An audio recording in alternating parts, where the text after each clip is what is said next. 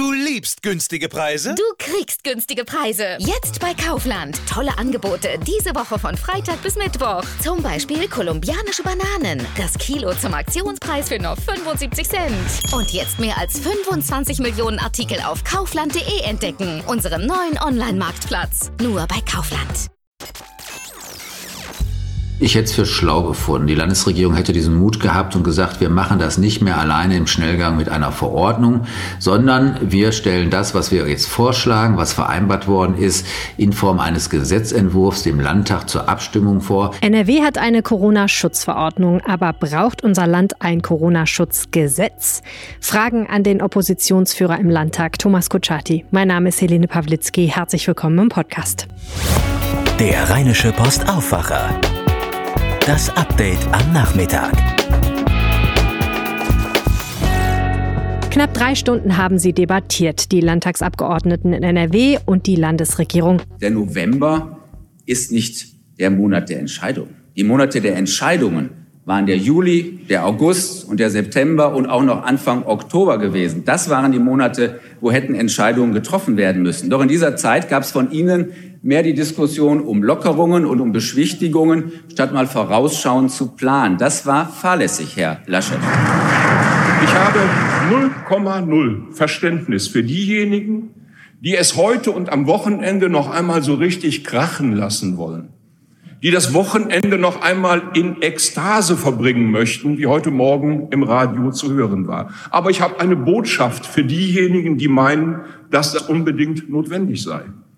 Das Wochenende am 2. November beginnt für einen Monat befristete Beschränkungen. Da ist nicht das jüngste Gericht. Und ich finde es ehrlich gesagt auch nicht glaubwürdig, wenn Lindner im Bundestag hart kritisiert, die FDP hier aber zustimmt und wenn dann wenigstens, wenn dann wenigstens Alternativvorschläge kommen würden, wie man denn jetzt damit umgehen will mit den hohen Infektionszahlen. Und ich muss ganz ehrlich sagen, dieser Auftritt der, der FDP derzeit, das hat für mich wenig mit verantwortungsvoller Politik zu tun. Und wir halten als FDP-Landtagsfraktion schon die ein oder andere Maßnahme für überzogen. Und das ist kein Stehlen, Frau Schäffer, aus der Verantwortung, sondern das ist die Sicht unserer Dinge. Denn nur mit einer solchen tragfähigen, für die Bürgerinnen und Bürger auch tatsächlich nachvollziehenden, dauerhaften Strategie werden wir diese historische Herausforderung meistern. In einer Sondersitzung ging es um die Frage, ob die Corona-Maßnahmen sinnvoll sind und ob das Parlament genug an den Beschlüssen beteiligt wurde. Und am Ende stand eine Abstimmung. Und ich darf fragen, wer dem Antrag der Fraktionen von CDU, SPD, FDP und Bündnis 90 Die Grünen zustimmen möchte. Das sind die Abgeordneten der Fraktion der CDU, der SPD, der FDP, der Fraktion Bündnis 90 Die Grünen dann Enthaltung der Fraktion der AfD-Fraktion sowie des fraktionslosen Abgeordneten Langgut. So, damit stelle ich fest, dass der Antrag angenommen wurde. Damit stellten die Abgeordneten formell eine epidemische Lage von landesweiter Bedeutung fest. Das ist wichtig, denn es gibt der Landesregierung rechtliche Befugnisse, um bestimmte Corona-Regeln durchzusetzen. Die SPD hat mitgestimmt. Ganz glücklich ist sie aber nicht mit diesem Verfahren. Sie wünscht sich mehr Mitbestimmung durchs Parlament. Das machte auch Fraktionschef Thomas Kutschaty in seiner Rede deutlich. Anschließend habe ich mit ihm gesprochen. Thomas Kutschaty, im April, wenn wir jetzt mal zurückschauen, als diese ganze Pandemie-Misere sozusagen angefangen hat, da hat hier der Landtag in Nordrhein-Westfalen mit ziemlich fraktionsübergreifender Mehrheit ein Epidemiegesetz verabschiedet. Da steht aber nicht drin, was genau passiert, um diese Epidemie zu stoppen, sondern andere Sachen. Wie funktioniert dieses Gesetz? Das Gesetz gibt der Landesregierung Befugnisse, im Falle einer Pandemie bestimmte Maßnahmen ergreifen zu können, um auch schnell handlungsfähig zu sein. Beispielsweise kann dadurch der Gesundheitsminister Krankenhäusern bestimmte Anweisungen geben, bestimmte Patienten zu behandeln, Krankenhausbetten äh, bevorraten äh, und sagen, die Operation musst du jetzt verschieben, weil Corona-Maßnahmen wichtiger sind. Äh, der Gesundheitsminister kann auch bestimmte medizinische Geräte bei Privatleuten nicht, aber in äh, ähm, Krankenhäusern und in Arztpraxen zum Beispiel beschlagnahmen, um zu sagen, jetzt brauchen wir besondere Beatmungsgeräte, die müssen da jetzt hin. Also das sagt dieses äh, Pandemiegesetz, das ist äh, zeitlich befristet äh, gewesen. Wir haben das jetzt wieder verlängert, weil die Zahlen auch wieder hochgegangen sind. Das war, als das damals über, mit Corona über uns gekommen ist, sicherlich als erste Schnellmaßnahme gut und richtig, ein solches Gesetz auch zu haben. Sie haben es gerade schon angedeutet, das Ganze gilt nicht einfach so, sondern dafür gibt es Voraussetzungen, damit der Gesundheitsminister es beispielsweise machen darf. Genau, wir müssen erstmal eine pandemische Lage, so sagen die Juristen dazu, festgestellt haben. Das heißt, eine Infektionskrankheit, die sich schnell überträgt, die nicht mehr regional, also in einer einzelnen Gemeinde vorhanden ist, sondern äh, über das ganze Land geht Unstreitig ist Corona das im Augenblick, während wir vor einiger Zeit nur noch einzelne Hotspots haben, ist mittlerweile ganz Nordrhein-Westfalen, ja ganz Deutschland äh, von äh, Corona-Fällen äh, übersät. Und zweitens, es muss auch nötig sein, äh, zentralen Maßnahmen zu bündeln, der Landesregierung dann auch diese Möglichkeiten zu geben, dann damit auch durchgreifen zu können, wenn es anders nicht mehr funktionieren sollte. Das ist ein ganz spannender Punkt. Ähm, pandemische Lage gab es mal am Anfang und dann zwischendurch im Sommer mal nicht und jetzt wieder, weil eben die Zahlen wieder hoch sind. Das heißt, das wird immer so ein bisschen an und abgeschaltet und der Landtag bestimmt das. Die ganzen Maßnahmen, die es jetzt sonst noch gibt, nämlich zum Beispiel, dass wir uns nicht unbegrenzt mit Menschen treffen dürfen, dass ab Montag Fitnessstudios und Theater und so weiter zu haben müssen, das steht aber nicht in diesem Gesetz. Genau, dafür hat es dieses Gesetz in Nordrhein-Westfalen gar nicht bedurft. Dazu gibt es ein Bundesgesetz, das Bundesinfektionsschutzgesetz. Und dieses Bundesinfektionsschutzgesetz ermächtigt die jeweiligen Regierungen in den 16 Ländern in Deutschland, eigene Verordnungen zu erlassen, wo man dann sagen kann, bestimmte Berufszweige dürfen eben nicht mehr arbeiten. Gaststätten müssen geschlossen werden zum Beispiel. Es äh, dürfen keine Kinos und Theater Museen mehr betrieben werden. Also das hat mit dem nordrhein-westfälischen Recht gar nichts zu tun. Das ist Bundesgesetz, was die einzelnen Landesregierungen dann eben ausschöpfen können. Aber es kann auch nicht der Bund einheitlich machen. Deswegen äh, muss die Bundeskanzlerin sich ja immer mit den 16 Ministerpräsidentinnen und Ministerpräsidenten abstimmen, was manchmal sehr schwierig ist, manchmal auch dauert. Äh, jetzt hat, scheint es mal geklappt zu haben, aber ich ich bin nicht sicher, äh, ob auch die Einigung der 16 Ministerpräsidentinnen und Ministerpräsidenten mit der Bundeskanzlerin in dieser Woche dazu führen wird, dass die Verordnungen in allen 16 Ländern gleich aussehen. Hier hat jede Landesregierung noch mal eigenen Spielraum. Also genau, Sie haben es erklärt, es funktioniert so, die treffen sich, entscheiden was und dann muss die Landesregierung in Nordrhein-Westfalen zum Beispiel diese Corona-Schutzverordnung anpassen. Das passiert gerade und die gilt dann ab Montag. Wie zufrieden sind Sie denn mit den Maßnahmen, die ab Montag tatsächlich greifen werden? Ich glaube, es ist jetzt, äh, es, es führt kein Weg dran vorbei, diese Maßnahmen jetzt zu ergreifen. Wir haben leider und die Regierung hat hier auch in Nordrhein-Westfalen im Sommer zu viel Zeit vergehen lassen. Ich glaube, man war richtig überrascht bei der Landesregierung hier, dass jetzt plötzlich Herbst kommt, der Winter vor der Tür steht und Infektionszahlen wieder steigen. Das haben uns aber alle Experten schon im Sommer gesagt. Bereitet euch bitte darauf vor, ähm, dass da etwas äh, kommt. Hätte man sich rechtzeitig besser vorbereitet, beispielsweise mehr Personal Personal des Landes in die Gesundheitsämter geschickt, die bei den Kommunen und Kreisen liegen, dann hätte man die Infektionsketten leichter nachvollziehen können. Es ist ja immer wichtig, wenn sich jemand infiziert hat, sofort zu schauen, mit wem war der in Kontakt und die Kontaktpersonen müssen dann in Quarantäne, um das Virus nicht weiter zu verbreiten. Wenn Sie jetzt aber in einer einzelnen Stadt hunderte von Fällen plötzlich haben, äh, dann schaffen das die Mitarbeiter im Gesundheitsamt nicht mehr, dann kann man das leider nicht mehr lokal begrenzen, die einzelnen Nachverfolgungen machen und deswegen führt im Augenblick leider ganz offensichtlich kein Weg dran vorbei, ähm, diese harten Maßnahmen zu ergreifen. Aber ich sage auch immer, wer Leuten den Beruf verbietet, der muss ihnen auch eine Entschädigung zahlen. Und das ist jetzt neu und das ist gut, dass der Bund, dass der Bundesfinanzminister Olaf Scholz jetzt auch gesagt hat, also wenn ich euch schon ein Berufsverbot ausspreche, äh, dann müsst ihr wenigstens finanziellen Ersatz bekommen. 75 Prozent dessen, was ich im letzten Jahr im November an Umsatz hatte, soll auch für die kleineren Unternehmen bis 50 Beschäftigten dann als Ersatzzahlung kommen. Das ist gut und richtig. Das erhöht, glaube ich, auch die Akzeptanz und das ist ganz entscheidend. Wenn so eine Verordnung durch die Landesregierung beschlossen wird, muss sie dann das Parlament beteiligen? Nein, das ist etwas, was die Landesregierung alleine machen äh, kann und das ist das, was mich auch gerade sehr ärgert. Ich glaube, es ist wichtig, dass man eine große, breite Akzeptanz äh, braucht für solche Maßnahmen. Ähm, das zeigen nicht nur äh, wilde Demonstrationen im, Lande, da halte ich nicht sehr viel von, wenn da Rechtspopulisten meinen, da jetzt politisches Kapital aus der Krise schlagen zu können. Aber es gibt auch viele Menschen, die zu Recht verunsichert sind und sagen, Mensch, warum darf ich meinen Beruf nicht ausüben, aber der andere schon. Und deswegen muss man eine breite Akzeptanz schaffen. Und deswegen halte ich es für wichtig, dass das nicht ein Ministerium mit einzelnen Ministerialbeamten macht, eine solche Verordnung, sondern dass das möglichst in Form eines Gesetzes gemacht wird. Und für Gesetze sind die Parlamente zuständig, der Deutsche Bundestag und der Nordrhein-Westfälische Landtag. Und ich hätte es für schlau gefunden. Die Landesregierung hätte diesen Mut gehabt und gesagt, wir machen das nicht mehr alleine im Schnellgang mit einer Verordnung, sondern wir stellen das, was wir jetzt vorschlagen, vorschlagen, was vereinbart worden ist, in Form eines Gesetzentwurfs dem Landtag zur Abstimmung vor. Ich glaube, die Landesregierung muss gar keine Angst haben, auch eine Mehrheit dafür im Landtag zu bekommen. Aber das macht das Ganze rechtssicher. Und darum geht's ja. Wir müssen ja damit rechnen, dass solche Verordnungen auch beklagt werden. Klar, es geht um Freiheitsrechte, es geht um die Berufsfreiheit, die eingeschränkt ist, die Versammlungsfreiheit, das Recht auf Freizügigkeit, überall hinzufahren und hinzugehen, in Urlaub zu fahren in Deutschland, wo ich möchte. Das geht jetzt nicht mehr in den Bundesländern dann nach dieser Verordnung. Und wenn ich solche harten Einschnitte mache, dann brauche ich auch eine vernünftige Rechtsgrundlage. Und je härter der Einschnitt, desto wichtiger ist es, dass sich nicht nur ein Ministerium damit beschäftigt, sondern auch ein Parlament, die gewählten Abgeordneten.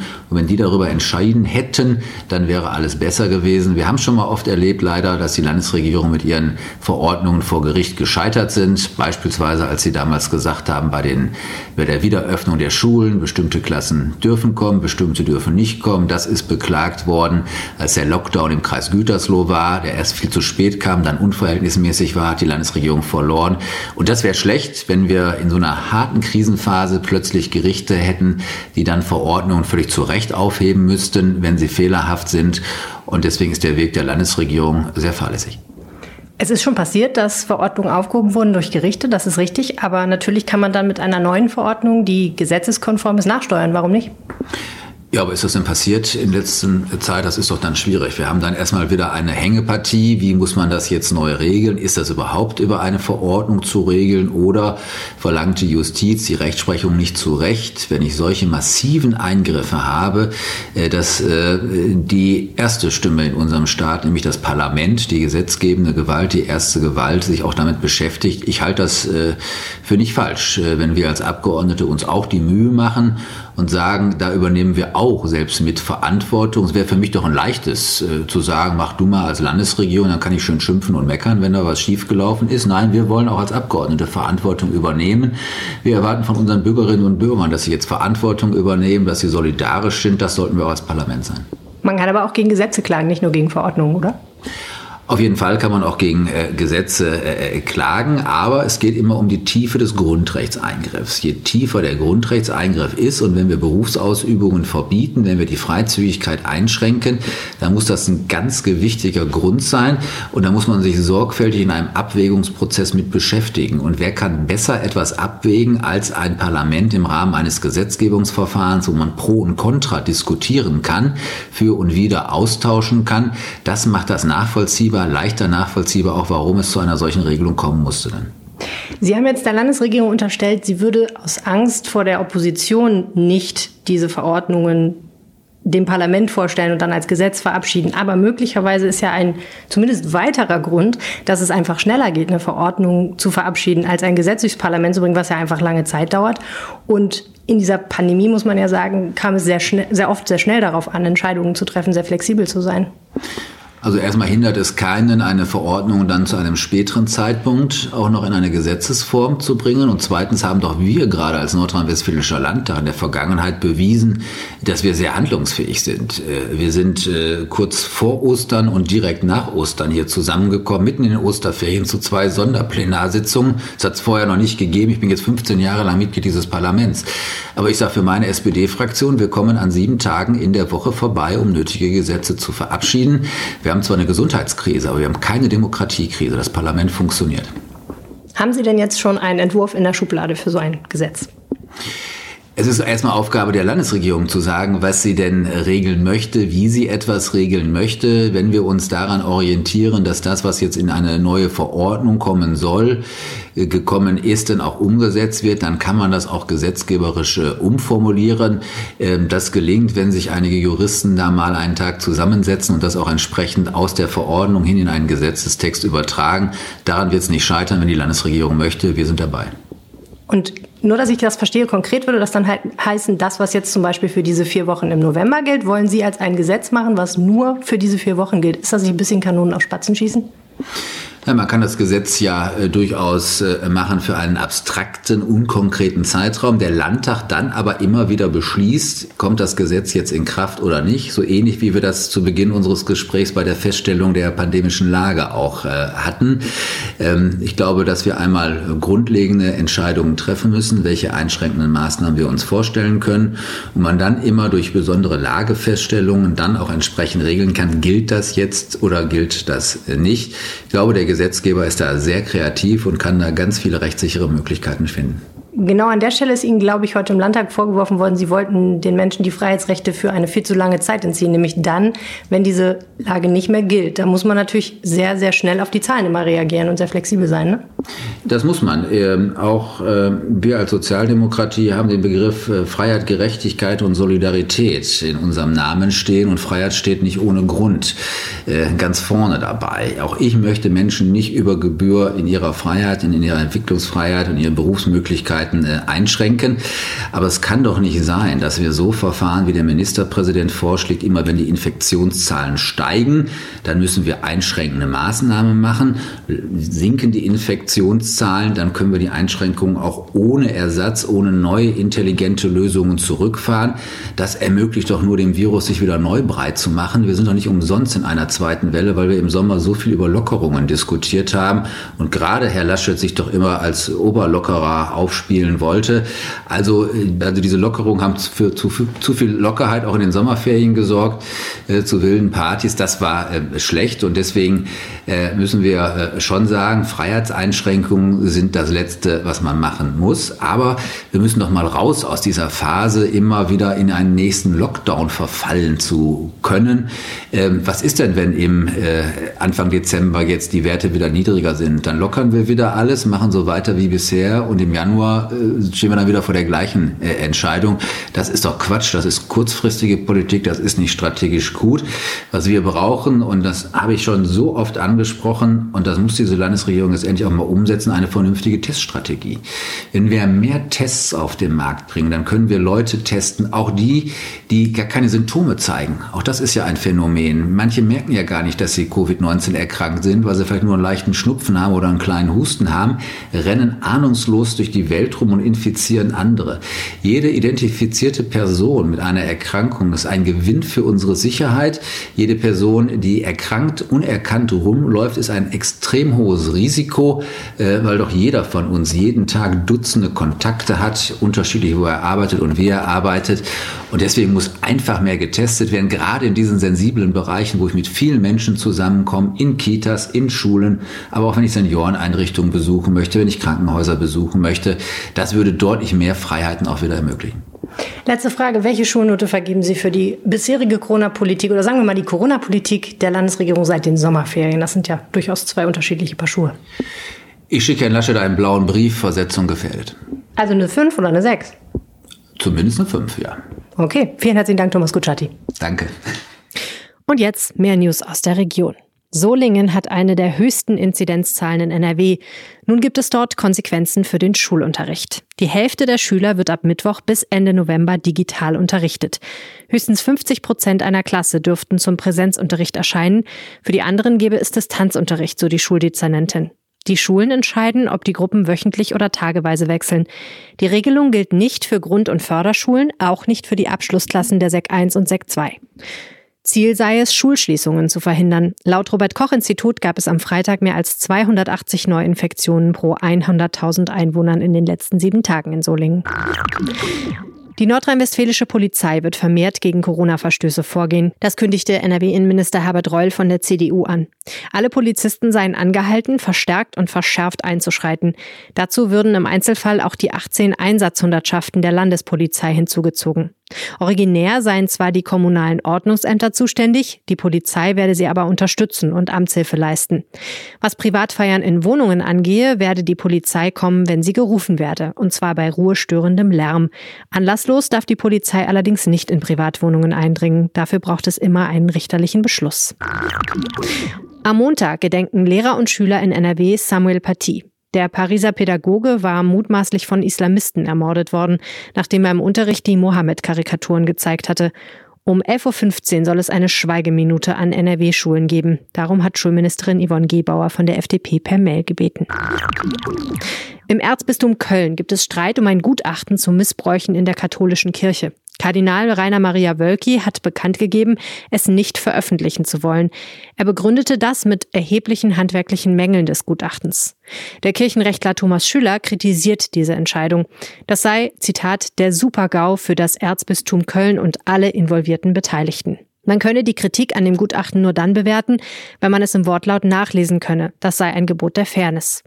Wölki gab bekannt, er habe ein neues Gutachten bei einem Kölner Juristen bestellt. Es soll ebenfalls untersuchen, wie die Verantwortlichen im Erzbistum Köln in der Vergangenheit mit Vorwürfen des sexuellen Missbrauchs gegen Priester umgegangen sind. Das ursprüngliche Gutachten war von Münchner Juristen erstellt worden. Der Düsseldorfer Flughafen reagiert auf den drastisch gesunkenen Flugverkehr und schließt vom 3. November an das Terminal B. An Nordrhein-Westfalens größtem Airport werden alle Passagiere künftig über die Flugsteige A und C abgefertigt, wie der Flughafen am Freitag mitteilte. Ob und wann wieder alle drei Terminals in Betrieb genommen werden, ist unklar. Es gebe aktuell nur ein Fünftel der Passagierzahlen, die für diese Jahreszeit normal wären, so der Flughafen. Anfang Oktober hatte es geheißen, der Flughafen mache monatlich 20 bis 30 Millionen Euro Verlust.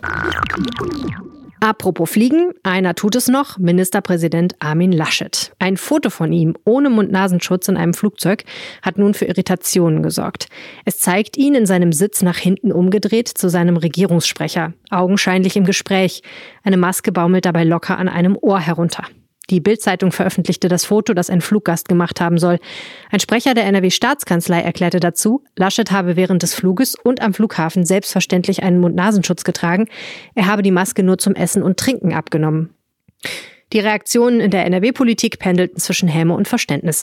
Die parlamentarische Geschäftsführerin der SPD, Sarah Philipp, twitterte, maskenlos zielsicher rein ins nächste Fettnäpfchen. Der stellvertretende Grünen-Fraktionschef in NRW, Arndt Glocke, nahm Laschet in Schutz. Jeder, der viel unterwegs sein müsse, wisse, dass man zum Essen, Trinken, Naseputzen und anderen Dingen auch mal den Mund-Nasenschutz absetzen müsse. Er ist kleiner als ein Wolf, größer als ein Fuchs und verschmäht auch Schafe nicht. Der Goldschakal. Erstmals wurde jetzt ein wild lebendes Exemplar in Nordrhein-Westfalen amtlich bestätigt. Das Männchen hat im August in Mülheim an der Ruhr ein Schaf gerissen. Ende September sei das Tier bei Kranenburg im Kreis Kleve erneut genetisch erfasst worden, berichtet das Landesumweltamt. Auch dort hatte der Goldschakal Schafe getötet. Der Goldschakal ist geschützt und darf in Deutschland nicht gejagt werden. 14 Exemplare leben übrigens im Naturzoo Rheine. Der hat allerdings im November geschlossen. So muss man sich also offenbar zwischen Kranenburg und Mülheim auf die Pirsch legen, wenn man einen sehen will.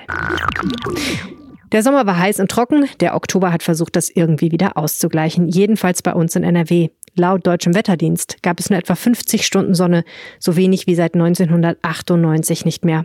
Normal sind so um die 100 Stunden. Pro Quadratmeter fielen in NRW rund 80 Liter Regen. Durchschnittlich sind es sonst etwa 60 Liter. Immerhin, im Schnitt war es in Nordrhein-Westfalen 10,7 Grad warm.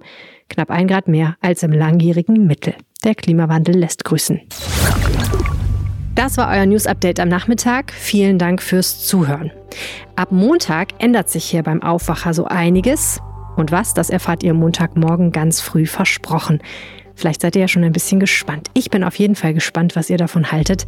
Wie immer gilt, wenn ihr zu dieser oder anderen Episoden etwas sagen wollt, dann meldet euch einfach per Mail an aufwacher.rp-online.de, bei Twitter oder ihr könnt uns auch eine WhatsApp schicken. Die Telefonnummer findet ihr unter rp-online slash Aufwacher. Ich freue mich von euch zu hören und ich freue mich, wenn ihr weiter zuhört. Mehr Nachrichten übers Wochenende gibt es natürlich auf RP Online, wie immer. Bis dahin alles Gute. Ciao. Mehr bei uns im Netz rp-online.de